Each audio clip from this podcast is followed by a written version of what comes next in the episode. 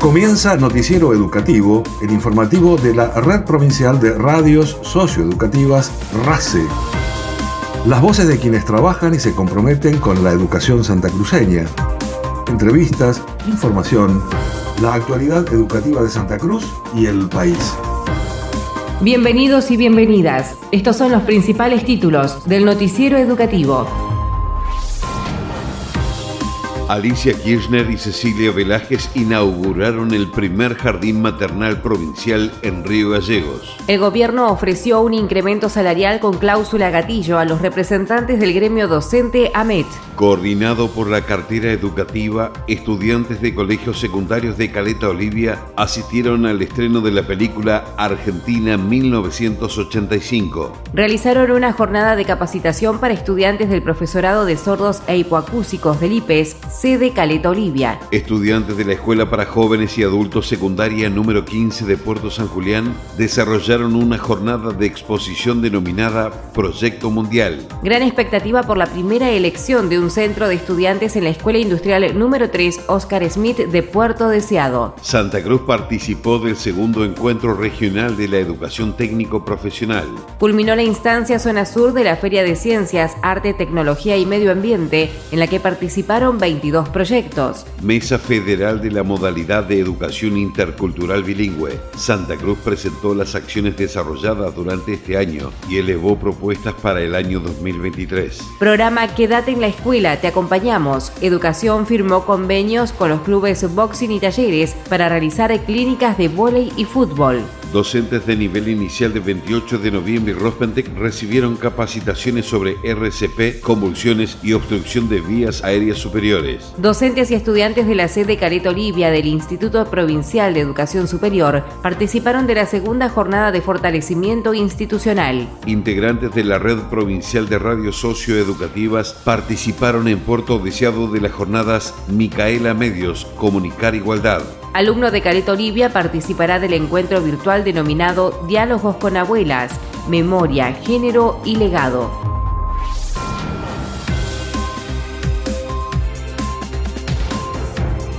La gobernadora Alisa Kirchner encabezó la inauguración del primer jardín maternal provincial en Río Gallegos. Se trata de un espacio destinado especialmente a la niñez, concretado a través de un convenio entre el Consejo Provincial de Educación y el gremio APAP. Alicia Kirchner remarcó lo importante de concretar este proyecto para apostar al futuro no desde las palabras, sino desde las acciones de todos los días, e hizo hincapié en la necesidad de brindarles a los niños y niñas los ejemplos adecuados trabajando juntos para salir adelante, más unidos que nunca. Cuando estaban los chiquitos acá, todos todos, porque yo lo vi y todas, mirábamos la emoción, ¿no? De llevar la bandera, de, mm, el más chiquito que hizo la bandera se quería quedar ahí. Y yo digo, qué sentimiento fuerte de identidad está creando, ¿no? De pertenencia, de pertenencia a nuestro lugar, a nuestro país.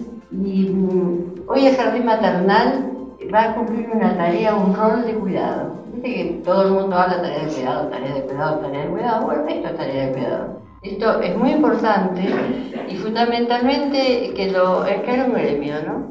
Además de las paritarias, encare este tipo de realizaciones, que son el complemento para una mejor calidad de vida de muchos compañeros y compañeras de trabajo. En ese sentido lo felicito. Y le decía, cuando vi a los chiquitos, digo acá, dan, ¿no? Acá está presente del futuro.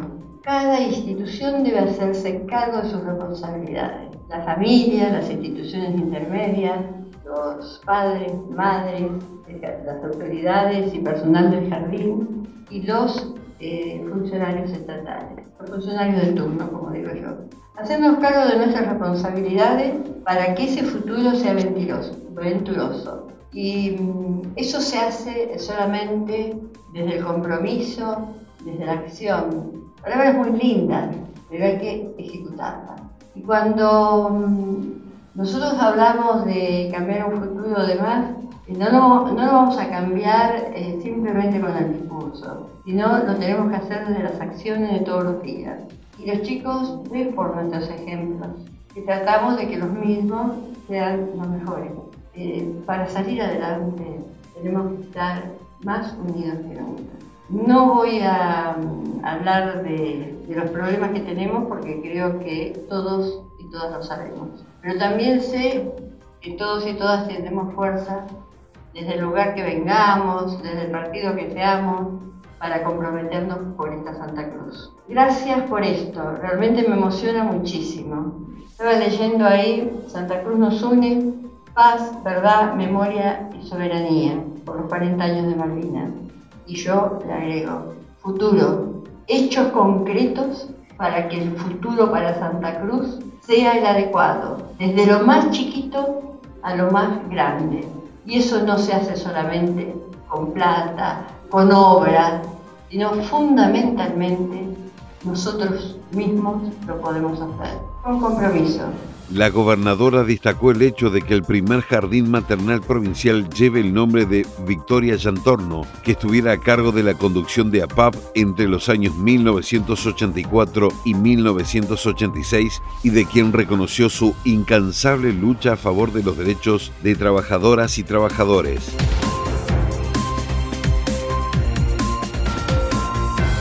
Tras la inauguración del Jardín Maternal Provincial, la presidenta del Consejo de Educación, licenciada Cecilia Velázquez, expresó que se trata de un hito en la historia de la educación inicial en Santa Cruz, ya que es el primero en su tipo, público y de gestión plenamente estatal.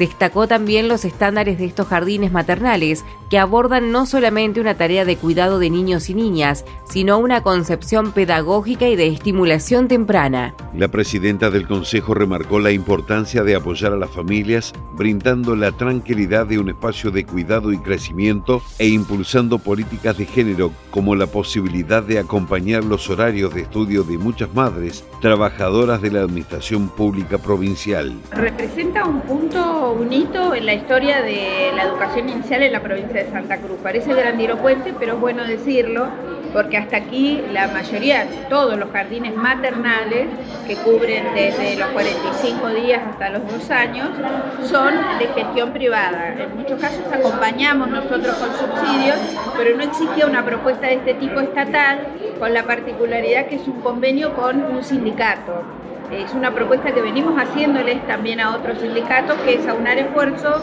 un poco también no solo para el cuidado, las tareas de educación vinculadas a la niñez, sino también en acompañamiento a políticas de género, porque muchas veces nos encontramos con trabajadoras de la administración pública, en este caso APAP, que quizá no solo es el cuidado mientras trabajan, sino también aspiran a estudiar, por ejemplo. Entonces se hace mucho más complejo. Así que acá va funcionar eh, un jardín maternal con la totalidad de su plantel profesional formado en institutos de formación docente, eh, titulados y además van a tener un acompañamiento de personas que tienen oficio para alargar de alguna manera o ir más allá del horario habitual que son las 5 de la tarde. Acá van a tener prioridad los hijos, las hijas de los hijos de eh, los trabajadores de la administración pública. Nosotros venimos haciendo un trabajo desde el inicio de la gestión vinculado a la educación infantil, particularmente inicial.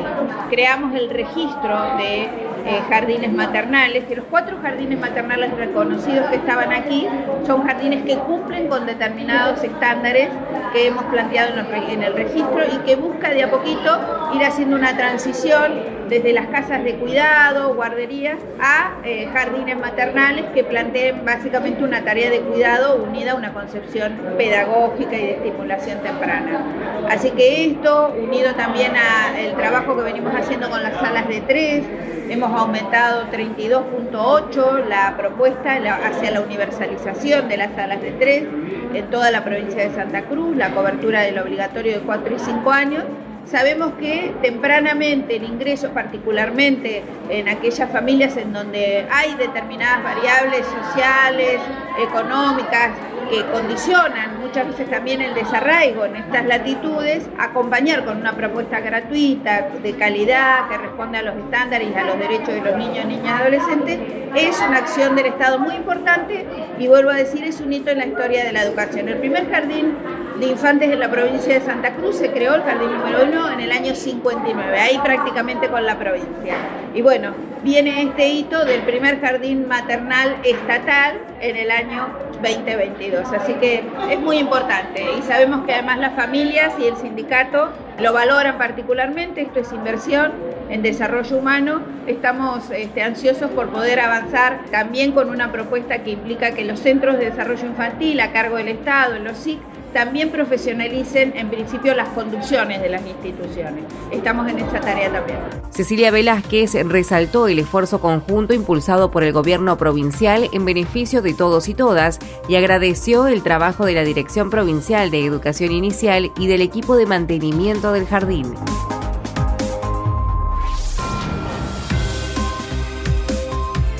La profesora Alejandra Godoy, directora provincial de Educación Inicial, explicó a los medios que el jardín maternal está destinado a las familias de empleados públicos con hijos en la franja etaria de 45 días a 30 meses. La funcionaria indicó que hasta el 6 de octubre está abierta la preinscripción en función de las edades.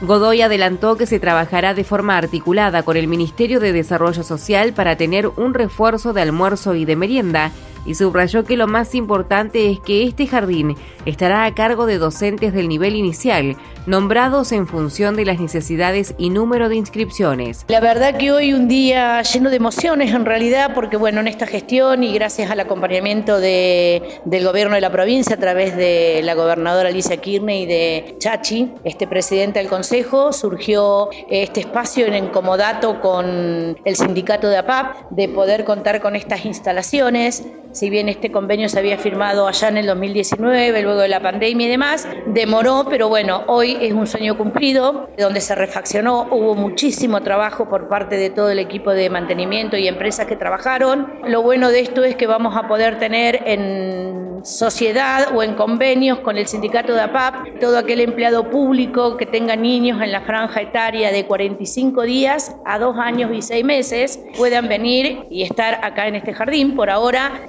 a partir del martes 4 de octubre, vamos a iniciar las inscripciones acá en, este jardín maternal con una preinscripción en función de edades, porque tenemos la salita de lactantes de 45 días a un año, tenemos de ambuladores de un año a dos y las salitas de dos. Aquellas mamás que trabajan, aquellas mamás más necesitadas y que necesitan del espacio de donde dejar a sus niños, quizás se amplíe seguramente el horario, que para que funcione en una jornada más extensa, no tan estructurado como un jardín de infantes en el horario de 9 a 2 y de 2 a 5, de ir viendo más adelante a aquellos nenes que se quedan al mediodía, trabajar con el Ministerio de Desarrollo Social para tener este, un refuerzo de, de almuerzo y de merienda y lo más importante que en este jardín va a estar cubierto por todas docentes del nivel. Eh, hicimos una convocatoria para aquellas docentes que tengan formación y experiencia en jardines maternales. Tenemos aproximadamente 20 personas inscriptas que van por orden de mérito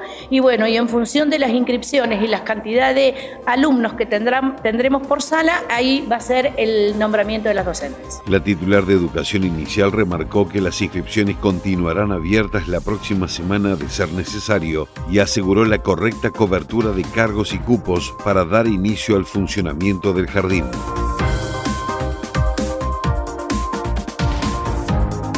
En virtud de la conciliación obligatoria, a partir de la continuidad de las instancias de diálogo propuestas por el gobierno provincial, el martes 4 de octubre se realizó una reunión de negociación con representantes del gremio docente AMET. El vicepresidente del Consejo Provincial de Educación, profesor Ismael Enrique, informó que el Poder Ejecutivo formuló una cláusula gatillo a implementarse en los saberes de dicho sector docente. Bueno, esta reunión se desarrolló en el marco de, estamos en la conciliación obligatoria, acatada por el sindicato AMET. En ese marco tenemos tenido distintas reuniones para poder ir resolviendo este, este conflicto que se ha suscitado en relación con el aumento salarial para el sector docente. Estamos sentados con el sindicato AMED, porque es quien acató la conciliación obligatoria oportunamente, y lo que hicimos hoy es formularle una nueva oferta salarial que el sindicato, digamos, va a someterla a sus bases, a consulta, y veremos en la próxima reunión si hay aceptación o no. Esta oferta implica implementar a partir del mes de septiembre la cláusula gatillo para poder incrementar los haberes del, sector según el índice publicado mes a mes por el INDEC, por el Instituto Nacional de Estadística y Censo. Con esta propuesta se busca otorgar un aumento para hacer frente a la inflación. La cláusula gatillo regirá desde el mes de septiembre de acuerdo con los datos oficiales mencionados publicados durante el mes y hasta diciembre inclusive. Asimismo, se propuso volver a reunirse en diciembre para evaluar los incrementos otorgados hasta ese momento y la continuidad de la cláusula durante los primeros meses del próximo año.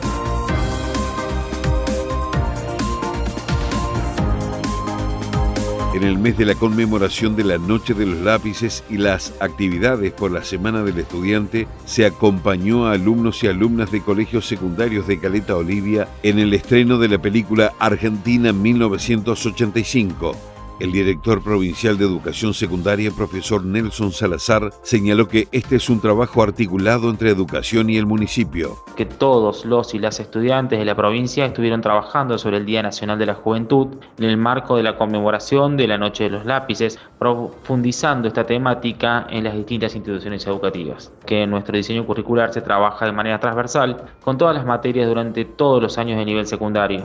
El profesor Nelson Salazar destacó la importancia de actividad para los estudiantes porque permite generar situaciones de debate y reflexión al interior de cada institución educativa, donde se encuentra la riqueza de conversar con compañeros y compañeras sobre cuál es la mirada que tienen acerca de estos hechos. Salazar destacó que la defensa de los derechos humanos es un deber de todos y todas y que trabajarlo en la escuela implica construir ciudadanía.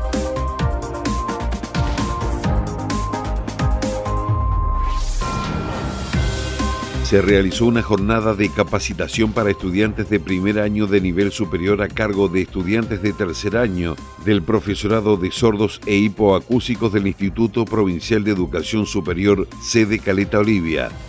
Patricia Quiroga, directora provincial de Educación Superior, explicó que se propuso la realización de un taller destinado a estudiantes iniciales con el propósito de fortalecer la comunicación. La jornada abordó el modelo social de la discapacidad relacionado con los valores esenciales que fundamentan los derechos humanos, tales como la dignidad humana, libertad personal e igualdad. Se recuerda que los mismos propician la disminución de barreras y dan lugar a la inclusión social, que propone principios como autonomía personal, no discriminación, accesibilidad universal, normalización del entorno, comunicación, entre otros.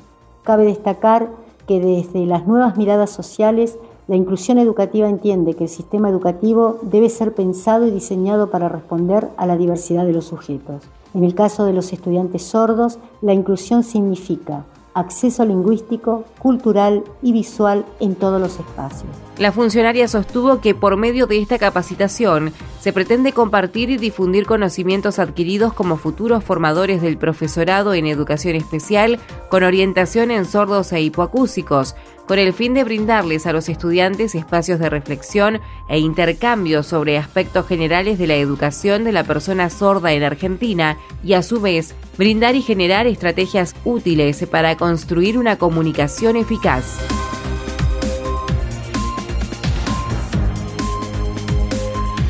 El Consejo Provincial de Educación acompañó a los estudiantes de la Escuela para Jóvenes y Adultos Secundaria número 15 de Puerto San Julián en el desarrollo de una jornada de exposición en el marco del Proyecto Mundial.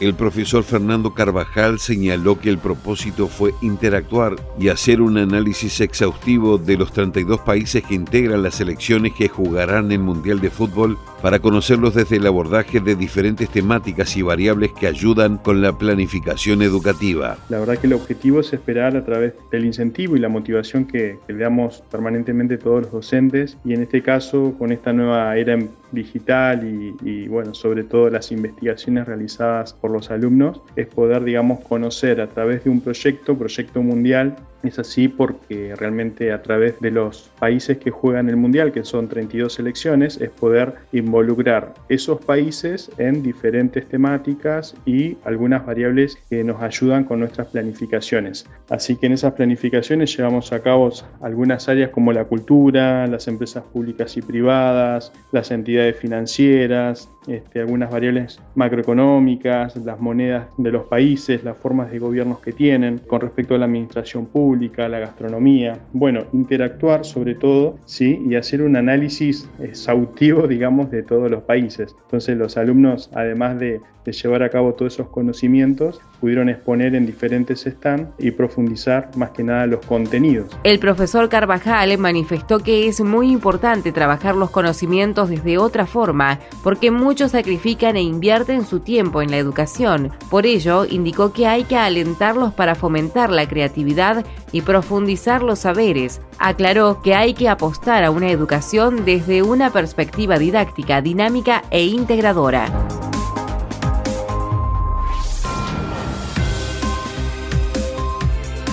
La Escuela Industrial número 3 Oscar Smith de Puerto Deseado celebra su primera elección de centros de estudiantes. Son 555 las y los alumnos que concurren a este establecimiento de educación técnico profesional que deciden entre dos listas encabezadas respectivamente por los alumnos Celeste Constante y Juan Girotti. El proceso para llegar a las elecciones comenzó en septiembre del año pasado con el desarrollo de un taller denominado Organizarnos para Transformar, sobre conformación de centros de estudiantes destinado a alumnos de los colegios secundarios de toda la provincia. Antonella Borges, coordinadora provincial de estudiantes, mencionó que la importancia de estos centros son el órgano de representación por excelencia que tienen los alumnos en las instituciones educativas y señaló que una escuela secundaria donde no circula la palabra de los estudiantes es una escuela incompleta. Los dos candidatos se mostraron conformes con la participación estudiantil de primero a quinto año y las ideas que se fueron postulando desde cada lista.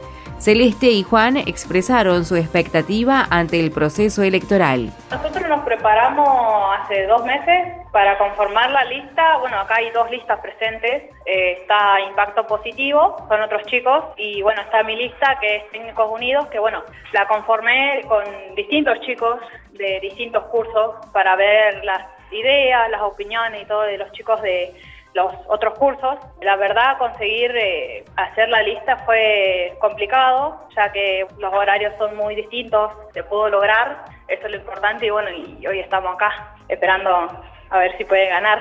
Esto va a ser eh, algo revolucionario para el colegio industrial porque va a ser la primera vez que va a haber un centro de estudiantes y es algo muy nuevo que a los chicos les copa y les interesa y les gusta estos temas sobre el centro de estudiantes y que sea como en abril, mayo, que vino la coordinadora de, Centro Estudiante de Río Gallegos, nos vino a comentar que puede hacer un centro estudiante y que es un derecho estudiantil que lo pueden hacer todos los estudiantes de cualquier colegio. Y nosotros no estábamos al tanto de, esa, de, eso, de que se podía crear, y bueno, al tanto de eso que nos vinieron a hablar, a explicar cómo se hace y esas cosas, empezamos a manejarnos. Primero empezamos con las elecciones de delegado de cada curso, delegado y subdelegado, y ahí ya empezamos a retomar para lo que es centro de estudiantes, formar las listas, diferentes cargos, presidente, vicepresidente, secretarios y suplentes, que eso es lo que conforma un centro de estudiantes. Eh, lo que tiene, bueno, la industrial tiene muchas cosas buenas, eh, acá se aprende a, vivir día y noche, tarde también, porque ah, de, tener mucha carga horaria, aprendes mucho, convivir tanto con tus compañeros, con los profesores, preceptores, directivos, aprendes a, por decirlo, a trabajar, a, hacer cosas que en ti en otro colegio capaz que no te enseñan, acá puedes eh, trabajar, agarrar una, moladora, soldar, que eso sí está bueno porque sirve para los chicos de acá en además para adelante porque tipo yo ahora que estoy estudiando acá se me rompe no sé el picaporte de mi casa lo arreglo yo porque acá me han enseñado a hacerlo y te lo enseñan. Y está bueno porque creo que es fundamental en lo que es en la vida, parte técnico, naval, electromecánico, está bueno. Y aparte de los compañeros y profesores, que hay una buena convivencia en este colegio y siempre dando lo mejor. Ambos candidatos destacaron la importancia de la educación técnico profesional para su desarrollo personal en lo cotidiano y por la importante perspectiva de futuro que ella ofrece.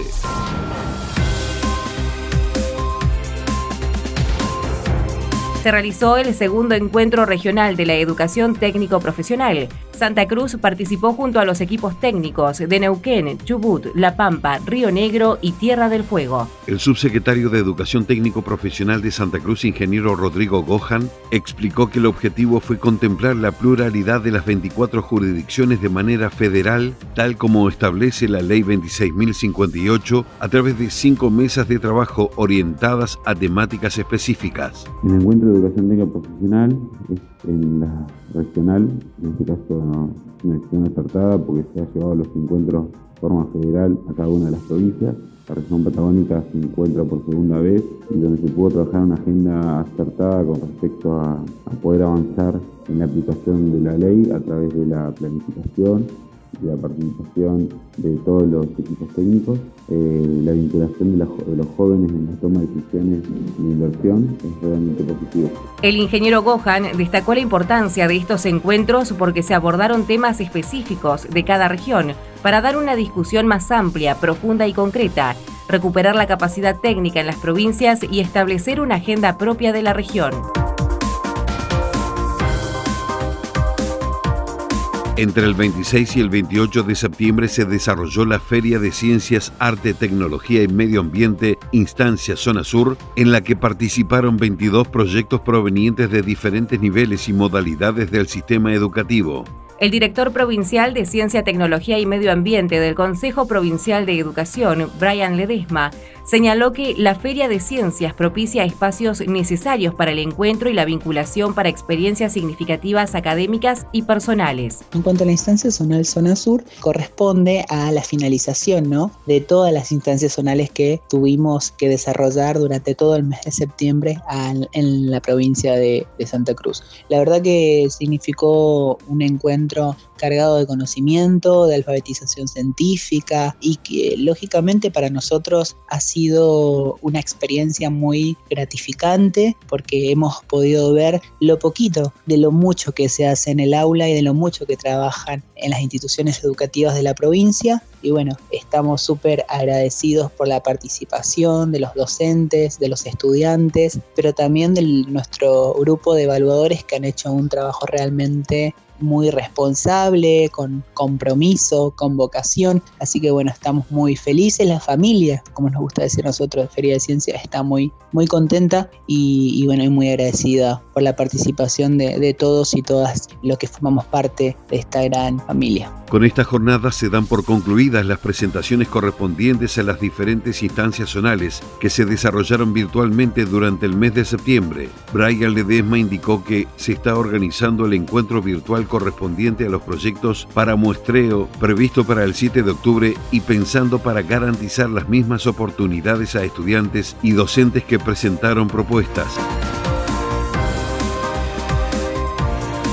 El 28 y 29 de septiembre se desarrolló en la ciudad autónoma de Buenos Aires la Mesa Federal de Modalidad de Educación Intercultural Bilingüe, organizada por el Ministerio de Educación de la Nación. Representando a Santa Cruz, asistió la coordinadora provincial de la modalidad, licenciada Marcela Alanís, quien señaló que el principal objetivo fue presentar y debatir las acciones desarrolladas durante este año y elaborar un marco federal para la planificación 2023 de la modalidad en las diferentes jurisdicciones del país. Entre los temas abordados estuvo la próxima traducción y adaptación de textos de literatura infantil a lenguas originarias. En esta ocasión eh, nos reunimos con el objetivo principal de repasar las acciones jurisdiccionales que se llevaron adelante hasta este momento del, del año 2022 y a pensar de manera federal las principales acciones hacia el ciclo lectivo 2023. Tuvimos momentos de trabajo regional donde los referentes, en nuestro caso de Patagonia y del centro del país,